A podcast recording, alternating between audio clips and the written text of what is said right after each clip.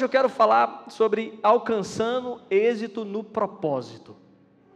O pastor Felipe falou algo interessante na semana passada. Ouça-me aqui bem. Ele falou que se nós não entendermos alguns processos, ou entendermos alguns pontos da nossa vida, o que pode acontecer é nós circularmos, andarmos em volta e voltarmos para a mesma situação e perdermos tempo em cima da nossa vida. Você já teve aquela sensação, e foi a mesma pergunta que ele fez, de que você está vivendo a mesma coisa? Você já teve uma sensação de falar assim, pô, isso aqui já aconteceu comigo? De novo? Esse é o som da minha filha. Um pai sempre sabe o som dos seus filhos. Esses dias atrás a gente se perdeu no supermercado, mas eu consegui reconhecer pelo choro da minha filha. Sabe que um pai sempre reconhece os seus filhos. Deus sempre nos reconhece, Deus sempre sabe quem você é. Você é conhecido pelo Senhor, sabia disso? Entre bilhões de pessoas, Deus conhece a ti. Olha que coisa poderosa. Mas o pastor Felipe falou algo interessantíssimo sobre, sobre isso. Sobre situações da nossa vida que parecem que voltam porque nós não aprendemos a lidar com ela. Eu vou te ensinar uma coisa. Dinheiro a gente pode perder e recuperar, tempo jamais. Tempo nunca volta. Então, se nós perdermos tempo, certamente esse tempo não vai voltar mais. Eu estava conversando com um jovem uma vez que tinha medo de investir ou de crescer financeiramente, com medo de perder dinheiro. Se você perder dinheiro hoje, amanhã você trabalha e recupera de novo. Agora, não perca tempo de investir, porque se você perder tempo para investir, esse tempo não volta mais. Então, a nossa vida deveria ser uma vida sem perder tempo nenhum. Tem pessoas, como eu disse, que têm medo de investir financeiramente ou de prosperarem. Irmãos, dinheiro, dinheiro vem, dinheiro vai. Se você perdeu hoje, amanhã você recupera trabalhando. Para quem gosta de trabalhar. Agora eu não ouvi amém nenhum. Agora você deveria falar assim: Amém, eu gosto de trabalhar. Então, mais tempo é uma coisa que você nunca recupera. Então, se você não perceber processos da sua vida, a fim de não perder tempo, você vai viver, viver, viver e vai perder tempo de desfrutar da vida que Deus te deu para vivê-la. Então, vamos decidir esse ano juntos a não perder tempo jamais da sua vida. Tome como alvo do seu ano, eu não vou perder tempo em nada. Eu tenho, eu, uma vez eu conheci um rapaz que por alguma necessidade ele teve que, que ficar longe da sua família, dos seus filhos, para ir trabalhar num outro país. E aí eu estava a conversar com ele, você sabe qual que é a maior dor dele? Foi de não ter visto seus filhos crescerem. Porque o tempo não volta mais. Então ele ganhou dinheiro, ele deu conforto para sua família, mas perdeu tempo de ver os seus filhos crescerem. Isso o dinheiro não paga. Então, o dinheiro nós recuperamos, mas o tempo jamais nós conseguimos recuperar. Por isso, é importante nós entendermos o processo de Deus na nossa vida. Por que, que muitos irmãos oscilam no propósito e na fé? Quando você oscila na sua fé, vou te dar uma notícia ruim: você está a perder tempo. Perder tempo para aquilo que Deus tem para você. Quantos irmãos deveriam, Paulo uma vez falou isso com a igreja, eu deveria, vocês deveriam ser mestres, mas eu estou retornando a dar palavras para bebês na fé. Vocês deveriam estar tá avançados no ensino, na fé, no propósito, mas eu ainda tenho que retomar a ensinar os irmãos de novo as bases da fé. Por que, que muitos irmãos oscilam na fé? Por que, que muita gente oscila no propósito? Vou te dizer algo, meu irmão, com todo amor. Quando você oscila na fé, você está a perder tempo. Tempo para quê? Para o cumprimento do propósito que Deus chamou para viver. Posso ouvir um amém agora? Então você não vai perder tempo. Não queira perder tempo. Queira desfrutar de todos os momentos da sua vida com intensidade. Vida boa é vida bem vivida, meu irmão. Vida bem vivida é uma vida boa. Como que é uma vida bem vivida? Eu não perco tempo para nada. Então nunca queira perder tempo. Só que muitos irmãos oscilam na fé e perdem tempo. E não entendem porque muitas coisas não acontecem na sua vida. O cumprimento. Uma vez eu vi uma frase muito interessante: que Deus responde às minhas respostas. Achei essa frase interessante e, e é verdade. A nossa resposta diante aquilo que Deus nos coloca como vida vai trazer a resposta dele sobre nós. Muitas das vezes nós não crescemos para o propósito porque nós oscilamos em perder tempo e perder o foco do propósito de Deus. Você crê que Deus te chamou para algo? Amém. Vou te falar de novo. Você crê que Deus te chamou para algo? Amém. Então, se você crê que Deus te colocou aqui essa manhã, Ele não te chamou para perder tempo. Se Deus chamou você um dia na sua vida, e eu creio que Ele te chamou no dia que Ele te encontrou, não perca tempo para o propósito. Porque quando nós perdemos tempo, Deus não perde, nós perdemos. Eu vou te contar uma história uma vez. É, isso é histórias de pregadores, né? Um pregador conta e você ouve também e conta ela também. E aí uma vez eu estava ouvindo uma ministração de um, de, um, de, um, de um pastor falando que ele foi pregar numa, numa cidade do interior, lá no Brasil, e quando ele chegou lá, no, nessa, era uma igreja muito pequena, e quando ele olhou para o fundo da igreja, ele viu um rosto muito semelhante. Mas ele, sabe quando você olha para alguém e fala assim: Eu já vi essa pessoa, mas não sei de onde? Ele não conseguiu assimilar muito bem, e aí ele ministrou naquela igreja. E ao fim do culto, ele foi até esse irmão e falou assim: Olha, eu te conheço de algum lugar. Aí o irmão ficou muito sem graça, sem jeito, falou com ele: Olha, possivelmente você me conhece de alguma capa de alguma revista. Aí ele falou assim: ah, Agora eu sei. Aí ele foi se recordando com o irmão, conversando. O irmão, esse irmão que ele encontrou, tinha aí seus 60, 65 anos de idade. E era um homem muito rico, milionário no Brasil, dono de, de coisas, né, de grandes empresas, e saiu até em capa de jornais. E aí ele começou a conversar e saiu com esse, esse senhor para comer depois do culto. E ele queria entender o que, que aquele senhor estava fazendo no interior, numa igreja pequena, ao fundo da igreja, sendo que aquele homem era um homem de muitas posses, tinha muito dinheiro. E aí esse homem contou a história dele.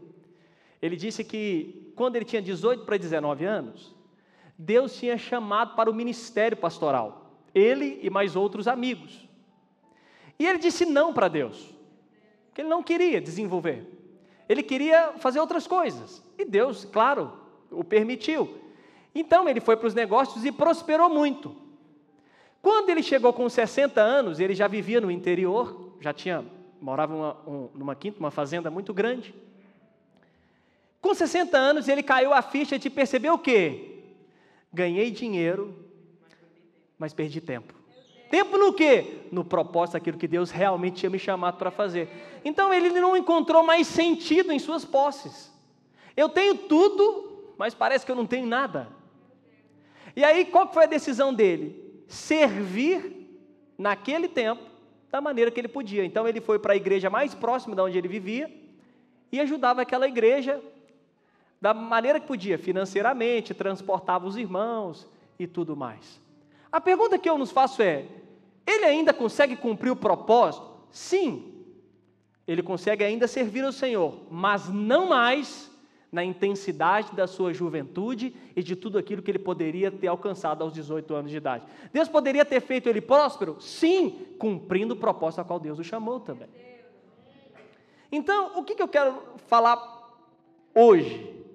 Nós precisamos aprender a não perder tempo em nossa vida para nada. Irmãos, eu vou falar aqui que eu tenho falado muito sobre isso com alguns irmãos, sobre investimento, sobre prosperidade financeira. Eu brinco muito com isso, mas não se esqueça. Pare de investir ou de querer financeiramente quando você tiver uns 80 anos de idade para não deixar dívida para ninguém. Agora, se você ainda não tem 80 anos, tem uma vida ousada, em querer investir, prosperar financeiramente. Por que, que eu falo para 80 anos não fazer isso mais? Para você não deixar a dívida para os seus filhos, né? Então não é uma época muito boa para investir. Mas enquanto você não tem isso, seja ousado, vá, invista, tente, não tente. Sabe por quê? Fracassado não é, não é quem tentou e não conseguiu. Fracassado é quem nunca tentou nada. Porque se você tentou e não conseguiu, você tem uma lição de vida de que tentar outra coisa a não ser essa que dá errado. Agora, fracassado é quem nunca tentou nada e ainda vive comentando da tentativa dos outros. Não estou acusando ninguém. Só estou falando o quê? Vida boa é vida que você tem tentativas, que põe ela para andar. Não deu certo isso? Tenta outra coisa. Não conseguiu essa coisa? Tenta outra. Coloque pessoas à sua volta que têm mente para avançar, para crescer. Invista, se não perdeu dinheiro, amanhã você conquista de novo. Amém? Amém? Agora não aceite perder tempo. Nós temos uma vida para viver. Então, hoje eu vou falar sobre Davi em relação a isso. Como que Davi alcançou êxito no propósito dele? Então, nós temos alguns princípios que Davi caminhou. Nós temos dois reis aqui em paralelo. Nós temos Saul e Davi. A Bíblia diz que Daú foi um rei segundo o coração do povo. O povo escolheu Saul. Então Deus ungiu Saul por escolha do povo. Mas a Bíblia também diz que Davi foi um rei que Deus escolheu. Olha que interessante. Ouça-me aqui, presta bem atenção nisso. Quando o povo escolheu Saul, ele foi levantado não segundo os princípios de Deus, mas segundo a aparência humana. Então, rapidamente ele foi levantado. Mas quando Deus escolheu Davi, havia um processo que Davi precisava passar antes de assumir o reinado. Por quê? Porque agora, para ser um rei segundo o coração de Deus, há um ensino de Deus sobre a vida dele. Então, é o seguinte: Saul foi levantado assim, olha. Eles olharam, queremos Saul como rei, Deus levantou como rei. Agora, Deus escolheu Davi para ser rei, mas Deus não de imediato colocou Davi no trono. Deus agora ensinou Davi em processos como ser um rei segundo o seu coração, e no tempo certo, Deus o levantou como rei. Então há uma diferença entre como o povo levanta e como Deus levanta. Entenda algo: processos na nossa vida são ensinos de Deus para nos amadurecer perante o propósito. Então, Deus te chamou para algo, Ele vai te amadurecer no caminho. Se Deus te prometeu algo, Ele não vai te dar amanhã. Calma, você precisa ter maturidade em ter isso. É igual dinheiro. A Bíblia diz que quem é fiel no pouco, ele também consegue ter o quê? Muito. Quem não consegue administrar pouco dinheiro, como terá muito dinheiro? Esses dias atrás eu estava a brincar com o irmão. Falei assim, olha, se você está tendo dificuldade de administrar 635 euros, imagina 6 mil euros, meu Deus do céu. Ah, mas a minha vida vai mudar, sim, as suas dívidas também. Se você fez muitas dívidas com 600, imagina com 6 mil. É só um exemplo, irmão, só para a gente perceber que há um processo de ensino de Deus na nossa vida. E nós precisamos entender isso. Então, abra sua Bíblia aí em 1 Samuel, capítulo 16, no versículo 12.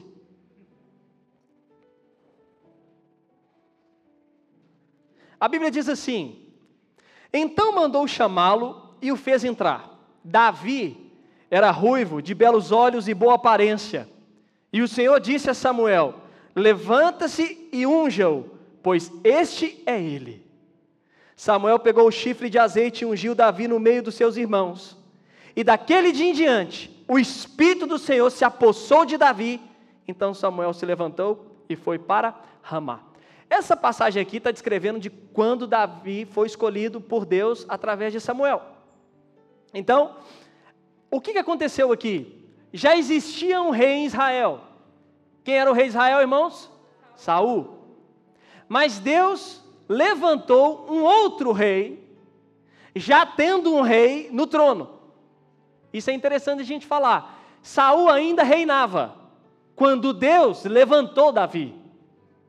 Por que que Saul ainda reinava, mas Davi já tinha sido ungido? Porque Davi tinha sido ungido, mas não ainda chamado para assumir o trono. Imagina se acontecesse essa cena aqui. Davi acabou de receber a unção, batesse lá na porta do, do palácio de Saul e falasse: Olha, dá licença aí, que eu acabei de ser ungido o que, que aconteceria com ele? Seria morto, rebelando contra o trono. Mas não, Deus ungiu Davi para que agora, antes de assumir o trono, Davi passasse por um processo de amadurecimento até ser um rei segundo o coração de Deus. Então você quer ser e já é um homem ou uma mulher segundo o coração de Deus? Entenda os processos na sua vida. Deus vai nos ensinar. O Espírito nos conduz a esse caminho, a nos ensinar todas as coisas. Então, olha que algo interessante. Logo após, quando Davi foi ungido, sabe o que Davi foi fazer? Voltar a cuidar de ovelhas. Imagina Davi agora ungido falando assim: Eu não cuido mais de ovelhinhas, eu vou cuidar de uma nação inteira. A unção de Deus nunca vai trazer soberba para o seu coração, jamais. Pelo contrário, a unção de Deus vai fazer você exercer ainda melhor o que você já faz. Então, quando ele foi ungido, ele já era rei segundo o olhar de Deus? Sim. Ele não era rei ainda de sentar no trono, mas ele já tinha unção. A mesma unção de estar no trono que Saul teve, de maneiras diferentes um pouco, mas foi a mesma. Davi também tinha, mas olha que interessante, Davi voltou a cuidar de quê? De ovelhas. Irmãos, eu sei que todos nós temos uma unção de Deus. Você crê nisso? Você quer que o Espírito está aí dentro? Fluindo. Você crê nisso? Então a unção de Deus está sobre a sua vida. Quer um conselho? Dê o seu melhor naquilo que Deus já colocou nas suas mãos. Por exemplo, vamos supor que você tem um trabalho. Você tem duas perspectivas de enxergar o seu trabalho: de reclamar que ganha pouco, ou de ser grato por ter um trabalho. Quando eu reclamo que eu ganho pouco, eu deveria outro, eu estou falando assim: Deus, como pode um homem ungido igual a mim ter um trabalho tão ruim assim? Mas a unção do Senhor vai fazer você desempenhar melhor ainda o que você já faz. Então, olha que coisa interessante. Ele voltou a cuidar de ovelhas sendo ungido rei. Ele foi o quê? Continuar a pastorear com zelo e encargo aquilo que Deus já tinha colocado nas mãos. Quer um conselho, meu irmão? Dê o seu melhor no seu trabalho. Vou falar de novo. Dê o seu melhor no seu trabalho. Desempenhe como se tivesse. Sabe o que a Bíblia diz? Que tudo que nós fazemos é como se fosse para o Senhor. Então, quando Davi, ungido a rei, tava, voltou a pastorear, ele estava pastoreando como? Já estava pastoreando como se fosse todo o povo de Israel.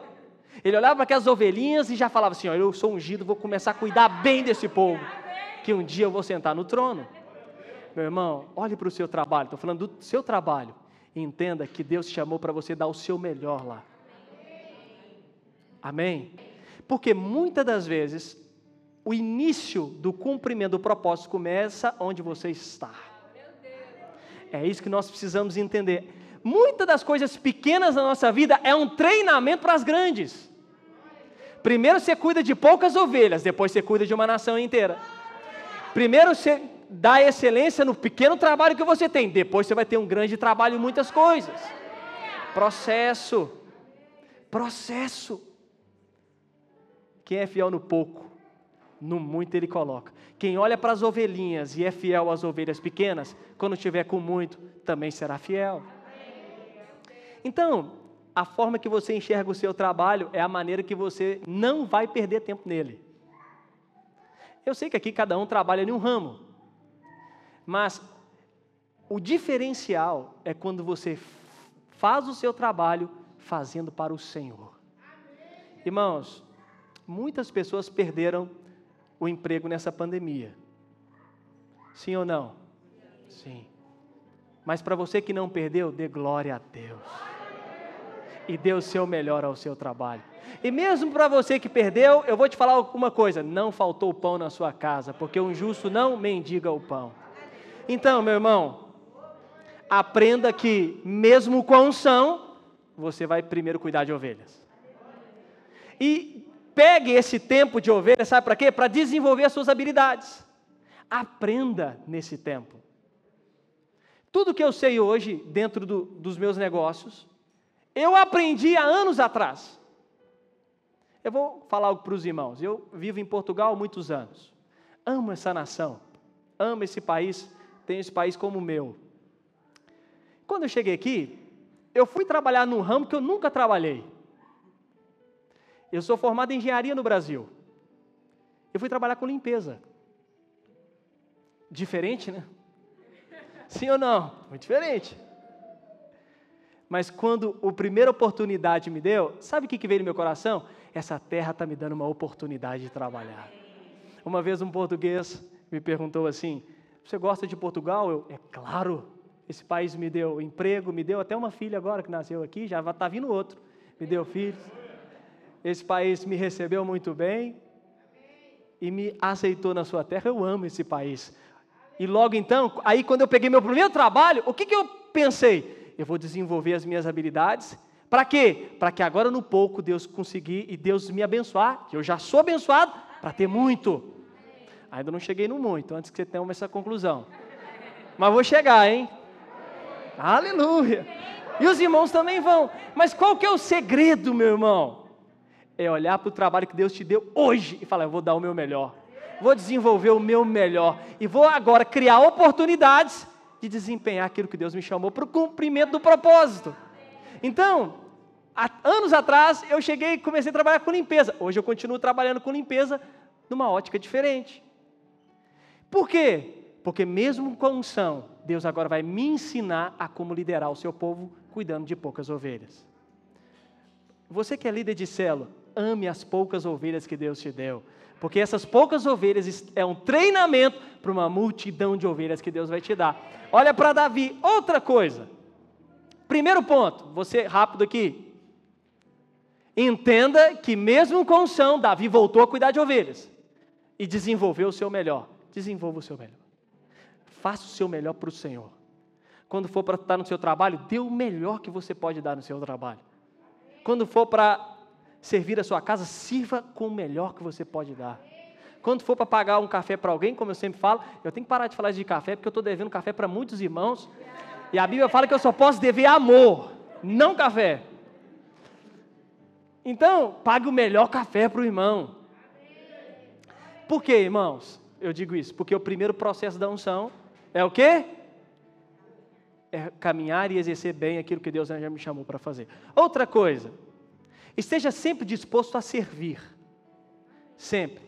O cumprimento do propósito, o processo vai chamar algo. Deus nos chamou para servir. Olha o que, que acontece em 1 Samuel 16, 23. E sempre que o espírito mau enviado por Deus vinha sobre Saul, Davi pegava a harpa e dedilhava. Então Saul sentia alívio e se achava melhor e o espírito mau se retirava dele. Meu irmão, olha aqui.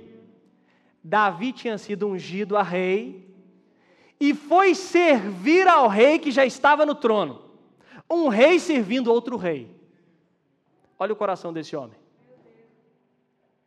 Porque nesse momento, o que acontecia com Saul? Saul estava sendo atormentado por espíritos malignos. Então Davi tocava a harpa para que ele fosse aliviado por esses espíritos. Já parou para pensar que era um rei servindo a um outro rei? Interessante falar disso. Sabe por quê? Porque nós fomos chamados para abençoar os outros com o nosso dom. Sirva os irmãos com o melhor que você pode servir. Se você lidera uma célula, dê o seu melhor para a sua célula. Amém, irmãos? Amém. Eu ouvi um amém agora menor, então vou ser incisivo nisso. Amém, meus irmãos? Por que, que eu digo isso? Porque Davi, mesmo sendo rei, olha para mim, ele serviu ao outro rei. Porque o coração de servo estava sendo gerado em seu coração. Nós somos chamados para servir uns aos outros, independente da posição que eu tenho. Se eu sou pastor, líder, discipulador, membro, eu fui chamado a servir aos irmãos com o melhor que eu tenho. Servir é o caminho do amadurecimento cristão. Deus sempre vai nos levar ao quê? A servir a todos. Quer um conselho? Um conselho? Queira ser o menor entre todos.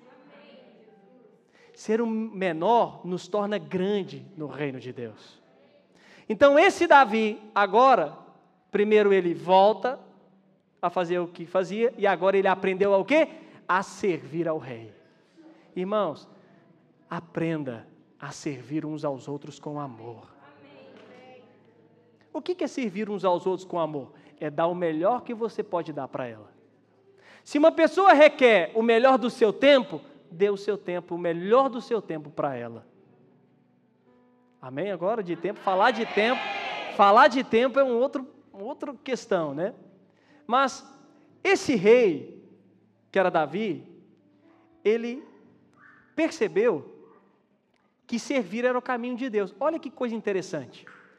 Sabia que antes de Davi encontrar com, com Golias, ele só foi ter com, com Golias porque ele ouviu e serviu aos seus irmãos com comida. O pai dele falou assim: Davi, seus irmãos estão em guerra, eu preciso que você leve comida para eles. Quando ele teve lá, é que toda aquela cena aconteceu. Então, grandes oportunidades são criadas quando nós servimos uns aos outros. Grandes oportunidades. É incrível como portas se abrem quando nós aprendemos a servir uns aos outros. Porque servir nos coloca no tempo certo, no momento certo, na hora exata das coisas. Quer portas abertas na sua vida? Aprenda a servir uns aos outros. É incrível. Olha que coisa interessante. Quando você vai lá, em 1 Samuel 17, 17, Jessé vai falar isso com Davi. Vá lá servir os seus irmãos. E quando ele foi servir aos seus irmãos, uma oportunidade apareceu. Qual era a oportunidade? De derrubar um gigante. Primeiro ponto, é servindo que portas se abrem sobre nós. Mesmo você sendo rei, aprenda também servir a outros reis. Considere todos superiores a si mesmo, maiores que você. Olha que coisa interessante. Davi era rei, mas não olhou para aquilo que Deus tinha para ele, mas olhou para o rei Saul e decidiu servi-lo. Independente da posição que nós temos, nós sempre serviremos uns aos outros com o melhor que nós temos. Por quê? É no servir que oportunidades se abrem. Um belo dia, como eu disse aqui, Davi foi servir aos seus irmãos com comida, servindo, servindo. E aí, ele se deparou com um problema que Israel estava a passar. Guarde isso no seu coração hoje. Oportunidades são criadas quando nós servimos uns aos outros. Sempre. Sempre. Servir é sempre uma posição de alto escalão no reino de Deus. Sempre. Para o mundo é o menor, mas para o reino é o maior. Nós somos chamados para isso. Aí quando ele vai, eu amo essa parte, por quê? Porque Davi aprende um outro princípio nesse processo sobre enfrentar gigantes. Quando ele então, servindo, vai ter com seus irmãos, ele se depara com um gigante que agora afronta Israel. E aí, quando, vamos lá, 1 Samuel 17, 26. Então Davi perguntou aos homens que estavam perto dele: o que será dado ao homem que matar esse filisteu e livrar Israel de tal afronta? Quem é esse filisteu incircunciso para afrontar o exército do Deus vivo? Repare aqui, servindo, uma oportunidade foi criada. Nem sempre gigante é problema. Gigantes podem ser oportunidades de Deus para cumprimento do propósito na sua vida. Aprenda isso. Nunca fuja de problema, irmão. O problema foi feito para ser resolvido. Amém? Então, o problema foi feito para ser resolvido. Se existe, eu preciso o quê? Aprender a encará-lo. Existia um problema aqui. Quem era o problema? Golias. Afrontando Deus. Afrontando o povo de Deus. Então, no meio desse serviço, apareceu uma oportunidade. Eu tenho falado algo com os irmãos que estão perto de mim, que é assim: às vezes nós oramos pedindo a Deus uma borboleta, mas Deus nos dá uma lagarta. Vou falar de novo. Às vezes nós oramos pedindo a Deus uma borboleta. Mas então Deus nos dá o quê? Uma lagarta. Quem sabe que antes de ser borboleta, ela é uma o quê? Aí nós desprezamos a lagarta, falando, eu não quero isso, Deus, eu quero uma borboleta. Aí Deus fala com você, mas entenda o processo. Aquilo que pode ser feio agora vai se tornar bonito depois. Mas, mas, você precisa aprender o processo que ela vai passar. E ela vai se transformar. Então, o que acontece aqui é que quando há Golias confrontando aquele povo, Davi olhou aquilo como uma oportunidade. Oportunidade de quê? De Deus ser engrandecido. olhe para os problemas como oportunidade para crescermos e Deus ser glorificado. Encare os problemas o quê? De frente, não fuja dos seus problemas. Encare e os resolva. Quer um conselho? Você tem problema com algum irmão? Resolva com o irmão. Aleluia! Você está com um problema com algum irmão? Vai até o irmão, fala assim, irmão, eu tenho um problema com você, mas eu vou resolver, porque Deus vai ser glorificado nisso aqui agora. Algum problema na sua vida? Resolva. Por quê? Porque servindo apareceu uma situação. A situação não era como imaginávamos. A porta aberta foi um gigante. Engraçado, mas foi através do gigante em que Deus foi glorificado e Israel conquistou a vitória. Então, quer um conselho? Enfrente os gigantes da sua vida sabendo que Deus é contigo. Sempre. Sempre. Não fuja de problema. Não fuja deles. Encare os problemas e resolva. Porque quando nós resolvemos o problema, o benefício é de quem? Nós. Sim ou não? E nós crescemos, irmãos. Ninguém cresce na vida sem enfrentar problemas. Quem foge de problemas nunca amadurece. É o que o pastor Felipe disse. Roda, roda, roda na vida e continua na mesma posição sempre. Nunca fuja dos seus problemas. Resolva os problemas para quê? Para que você não perca tempo. Quem foge de problemas perde o quê? Tempo. Se você olhar aqui, o exército de Israel estava ali sem saber o que fazer com Golias. Estava fazendo o quê? Perdendo tempo. tempo. Mas aí veio um homem que estava servindo, ungido por Deus, olhou para o problema e falou assim: Eu vou resolver pelo poderoso nome de Jesus. Resolvendo, algo aconteceu. Deus foi glorificado e o exército conquistou a vitória. Enfrente os seus problemas, porque os seus problemas é capaz o quê? de transformar a sua vida, de transformar uma lagarta numa borboleta. Você está orando a Deus pedindo uma borboleta?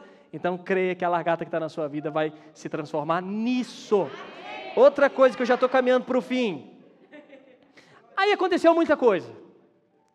Vamos pegar aqui o histórico. Davi estava lá, foi ungido por, por Samuel, voltou a cuidar das suas ovelhas, aprendeu a servir ao rei e aos seus irmãos, e percebeu uma oportunidade que era derrubar um gigante, enfrentou o seu problema e venceu. E aí coisas acontecem. E há um episódio na vida de, de Davi interessante, que está lá em 1 Samuel 18, 7. Fala assim: as mulheres se alegravam e cantando alternadamente diziam: Saul matou os seus milhares, porém Davi os seus dez milhares. Irmãos, depois que Davi vence Golias, ele ganha agora uma posição de honra. Ele se torna alguém importante no exército de Israel. Não se esqueça, Davi era o quê? Ungido. Lembram? Era ungido. Agora então ele começa a ganhar destaque. Olha o caminho. Ele aprendeu a servir, a dar o seu melhor com as ovelhas. Ele serviu ao rei e aos seus irmãos, enfrentou os seus problemas. E qual foi o benefício? Começou a ganhar lugar de destaque, começou a crescer, ganhar visibilidade. Interessante. Começou a ser um homem importante naquela época, um jovem, que ninguém dava nada por ele, esquecido até pelo seu pai. Agora, um linha de frente de um exército, um homem importante. E aí algo começou a acontecer. As mulheres, quando Davi voltava então de guerra, começaram a causar uma intriga nas no, no nossa, nossas palavras, né? Parece que estavam louvando ele, mas falavam assim: olha, o rei matou mil, mas Davi matou dez mil. Aqui começou um ponto de início da perseguição de Saul contra Davi, mas eu não vou falar sobre isso. Não permita que a vaidade entre no seu coração. Nunca, nunca. Porque esse ponto, essa fala, poderia gerar em Davi o quê? Eu sou melhor do que o rei. Não. Não, não. Aqueles cânticos que as mulheres entoavam quando ele chegava, poderiam gerar o que no coração de Davi? Vaidade. Verdade. Esse rei, só mil, eu mato dez mil, eu já sou ungido rei. Já tenho uma posição, o povo me reconhece. Por que então não assumir o trono de uma vez e tirar esse homem dali? Não, Davi não fez isso. Sabe por quê? Porque Davi não permitiu que a vaidade de se sentir superior a alguém entrasse no seu coração. As glórias que Deus te dá é glórias a Deus e não a homens. Vou te falar uma coisa. Você por si só, o pastor Luísio fala algo que eu amo. Você nunca pode se gloriar. Apenas Deus pode o exaltar. Porque os humilhados serão exaltados. Então, o homem nunca se exalta. Apenas Deus o exalta. Então, aqui poderia ser um ponto de vaidade de Davi falar assim: realmente eu posso me gloriar, porque eu sou mesmo bom. Irmãos, bom é Deus. Vou falar de novo: bom é Deus. Então, guarde o seu coração de que a vaidade não entre nele. O que é vaidade? É se sentir superior a alguém por causa da sua posição. O maior no reino é o menor entre nós. O menor entre nós é o maior no reino de Deus. Então, quando elas cantavam, Davi guardou seu coração. Saul não. Saul não guardou o coração ao ponto de começar uma perseguição contra Davi. E o que Davi faz? Foge. Por quê? Porque eu não vou tocar no ungido do Senhor. Então Davi guarda o seu coração para quê? Para que não permitir que a vaidade entrasse e ele se sentisse superior ao rei. Olha o processo totalmente. Saul foi contaminado logo de início. Quando ele ouviu, ele teve o que? A Bíblia diz que, que Saul invejou Davi. Mas Davi guardou seu coração e falou assim: Eu não vou pelo que os outros falam, eu vou pelo que o Senhor falou sobre mim, e eu não vou me atentar, eu não vou caminhar contra o rei, eu não vou lutar contra o rei, eu estou aqui para servir ao rei e não ir contra ele. Então ele foge. Ele foge para guardar o seu coração contra qualquer tipo de vaidade e para não afrontar o rei. Por quê? Porque Deus é um Deus de processo. Ele não queria perder tempo. Se ele assumisse o trono, não era o tempo certo de assumir, porque ele não estava preparado ainda para ser rei. Nós estamos sendo preparados para aquilo que Deus tem para nós. Por isso que perceber o processo é importante para a nossa vida. Então, guarde o seu coração, porque dele procede as fontes da vida. Por fim, a história continua e eu vou pegar o último tópico, penúltimo, falar assim: Davi então chega uma hora que ele cai dentro de uma caverna que chama Caverna de Adulão, fugindo de Saul. E olha o que a Bíblia diz em 1 Samuel 22. Davi saiu daquele lugar e se refugiou na caverna de Adulão. Quando seus irmãos e toda a casa do seu pai souberam disso, foram ficar com ele. Olha quem se ajuntou com Davi, a gente já ouviu sobre isso. Ajuntaram-se a ele todos os homens que estavam em dificuldade, os que tinham dívida, os amargurados de espírito, e Davi se tornou chefe deles. E havia com ele uns 400 homens. Davi agora, fugindo de Saul, ele se depara com pessoas descartadas da sociedade. Pessoas amarguradas, pessoas sem propósito, sem futuro. Mas sabe o que eu amo que a Bíblia diz que Davi se tornou o quê? Líder, chefe dele. Sabe o que é isso? Davi valorizou as pessoas que estavam em sua volta. Isso é um coração de um, de um rei. Isso é o coração do líder. Qual é o coração? É dar valor às pessoas que estão à nossa volta. Não por aquilo que elas podem oferecer, mas por aquilo que elas são. Fantástico. Ele não olhou para a dívida, ele não olhou para a amargura, ele não olhou para nada, ele olhou para as pessoas e falou: Eu vou liderar. Esse povo precisa de um líder. Irmão, sabia que todos nós precisamos ter um líder? Nunca despreze o Davi na sua vida, porque às vezes a sua amargura, a sua dívida, a sua dificuldade vai ser conduzida por um homem de Deus que Deus levantou sobre a sua vida. Nunca despreze um Davi sobre você. Liderança, irmãos, eu vou falar, lideranças são bênçãos demais de Deus na nossa vida. Eu sou fruto de líderes na minha vida. Tudo que eu sou hoje é fruto de homens e mulheres de Deus que influenciaram a ser quem sou. E hoje, tudo aquilo que eu tenho conquistado, porque Deus tem levantado homens de Deus para falar na minha vida. E um, um deles é o pastor Felipe e a pastora Lorena, que são homem, um homem ou mulher de Deus que fala na vida da minha família. São quem? Davi na minha vida. Que faz o quê? Que tira amargura, ajuda na dívida, que tira as coisas ruins, e que me lidera. O processo para crescer é aprender a ser liderado. Tem que aprender a ser liderado. Se você não aprender a ser liderado, dificilmente você vai conseguir liderar alguém. Porque antes de querer liderar, você precisa aprender a ser liderado por alguém. Sempre. Então, esses homens, quando encontram com Davi, eles se permitem deixar que Davi os lidere. Muitas das vezes, muitas das vezes, não sempre, mas muitas das vezes nós não avançamos porque nós não ouvimos os nossos líderes, os Davi na nossa vida. E o fato, às vezes, de não ouvir, aquela dívida, aquela amargura não vai embora. E aí você fala, Deus, por que, que não vai embora? Aí Deus fala, eu coloquei um Davi na sua vida, mas você não ouve. Ele foi chamado para liderar a sua vida, para te caminhar, para levar você para o propósito, para mudar a sua vida. Esses homens depois se tornaram valentes. Mas você não se submete a isso. Aprenda a ouvir. É por isso que a gente tem uma boca e dois ouvidos, irmãos. É para ouvir muito. Então, Davi, quando se depara com aquilo, ele encontra homens e o que? Lidera aqueles homens. Ele dá o que para aquelas pessoas? Valor. Um bom líder sempre dá valor às pessoas que estão à sua volta. E eu vou te falar algo assim: valorize as pessoas que fazem parte da sua história. Às vezes as pessoas não têm muito para oferecer de dinheiro, de conhecimento, mas elas têm, sabe o que? Presença com você todos os dias da sua caminhada. Tem pessoas que são importantíssimas para nós. Davi percebeu o quê? Que agora eu tinha pessoas que aos olhos do mundo não eram as melhores, mas foi Deus quem colocou para estar perto de mim, então eu vou liderá-las e vou cuidar delas. Dê valor a tudo aquilo que Deus te dá. Então, Davi aprende isso. Eu lembro de, de um exemplo interessante. Eu fiz seminário de turma especial.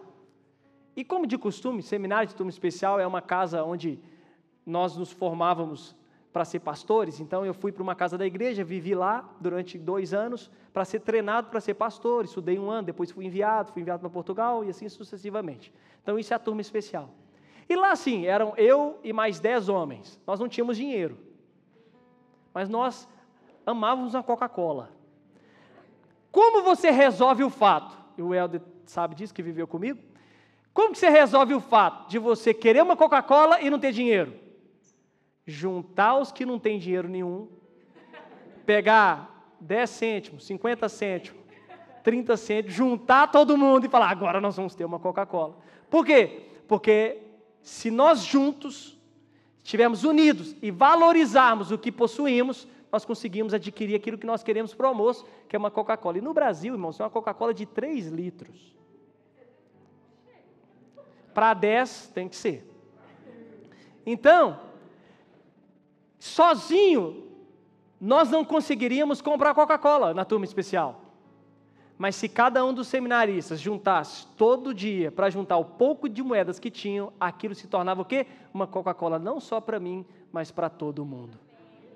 Então, o que, que eu aprendi muito na casa seminarista? A valorizar quem vive comigo a perceber que quem Deus me deu, independente se tem muito ou pouco, foi Deus que me deu, e essas pessoas vão ser responsáveis em participar do processo na minha vida e celebrar essa existência, cumprindo tudo que Deus me deu. Então, as pessoas que Deus colocou na sua vida, celebre a vida delas. Sabe por quê? Porque essas pessoas fazem parte do seu processo, do seu propósito também. E por fim, por fim, por fim agora. A Bíblia diz que quando Davi assumiu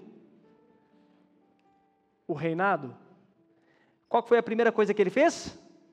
Trazer a arca da aliança de volta para Israel. A Bíblia diz então: Saul nunca se importou com a arca da aliança. Mas quando Davi assume o trono, a primeira coisa que ele vai fazer é o quê? Onde está a arca? Busque a arca e traga de volta, porque sem a presença de Deus nada vai funcionar. Por que, que ele tem essa percepção? Porque ele era um rei segundo o coração de quem? De Deus. Mas ele se tornou um rei segundo o coração de Deus quando? No processo, no caminho. Ele foi aprendendo a como ser um rei. Ele só deu valor à presença quando ele foi forjado por Deus durante o processo. Saul não deu valor à presença.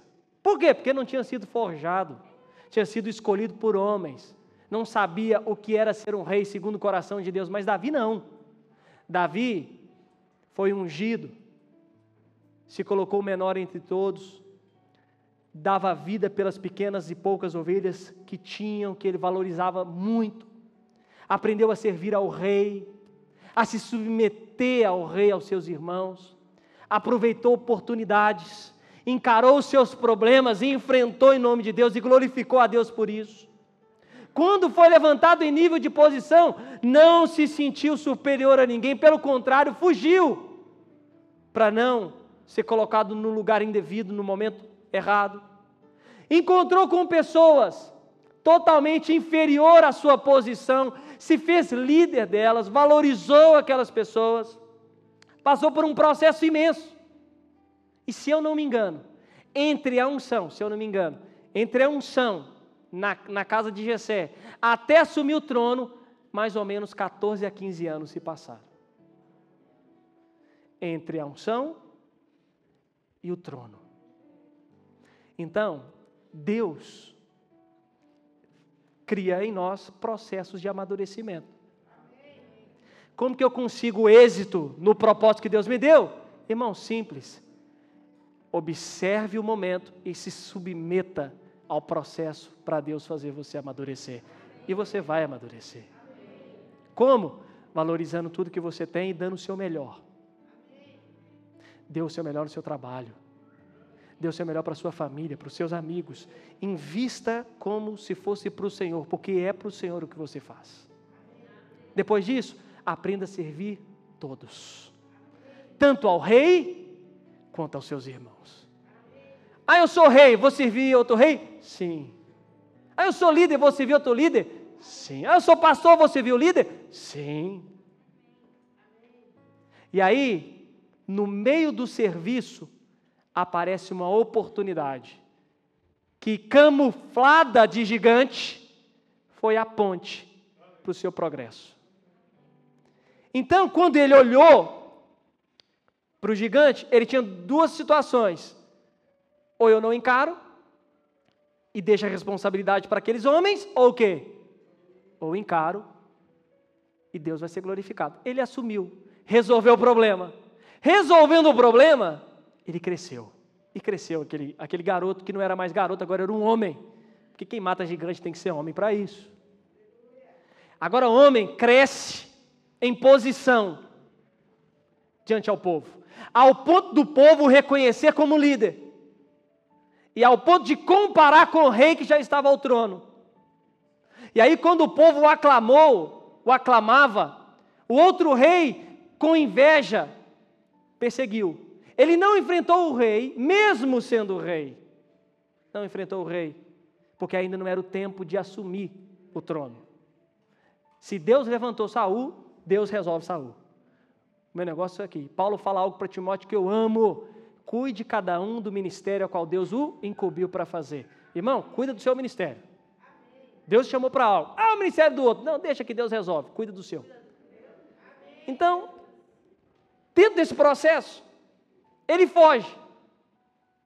Para que o coração fosse guardado e não caísse nessas questões de vaidade, de se achar melhor que o rei. Não, não era melhor que o rei. Foge, vai para uma caverna, encontra pessoas que se submetem à sua liderança. E ele agora se torna homem de Deus para esses homens. Lidera esses homens, dá valor a esses homens celebra com esses homens, esses homens se tornam mais para frente valentes, homens de posição. Esses homens foram transformados pela liderança de Davi. E aí, quando chega o tempo dele assumir o trono, ele é um homem totalmente diferente daquele menino. Ele já não é mais menino, ele é um homem. E aí, quando ele chega no trono, ele fala: Onde está a arca? Tragam a presença de Deus para Israel. Eu não lidero sem presença. E aí ele vai buscar. Saul nem se lembrava disso. Mas um rei, segundo o coração de Deus, sempre dá valor à presença. Presença. Então, eu queria chamar o pessoal do louvor. É o seguinte: é simples. Entenda o processo de Deus na sua vida, se submeta a isso, e certamente você não vai perder tempo jamais na sua vida. Ah, mas demorou 15 anos. É claro, 15 anos foram o tempo suficiente para que um homem fosse chamado do quê? O homem segundo o coração de Deus. Olha que coisa fantástica. Deus olhar para um homem, para um ser humano, para uma criatura dele e falar assim: olha, esse homem é segundo o meu coração. Isso é poderoso, irmãos. E a mesma coisa Deus tem para nós. Você, eu, nós somos homens e mulheres segundo o coração de Deus. Você crê nisso? Você crê no que eu estou a dizer? Então, crendo nisso, Deus vai nos ensinar no caminho a como reinar em vida. A Bíblia diz isso na nova aliança, que nós somos chamados para reinar em vida. Como que nós reinamos em vida? Aproveitando os processos da nossa vida, entendendo eles, se submetendo a eles e falar: Senhor, faça de mim o que tu queres, que eu estou aqui para aprender. Amém? Fique de pé no seu lugar.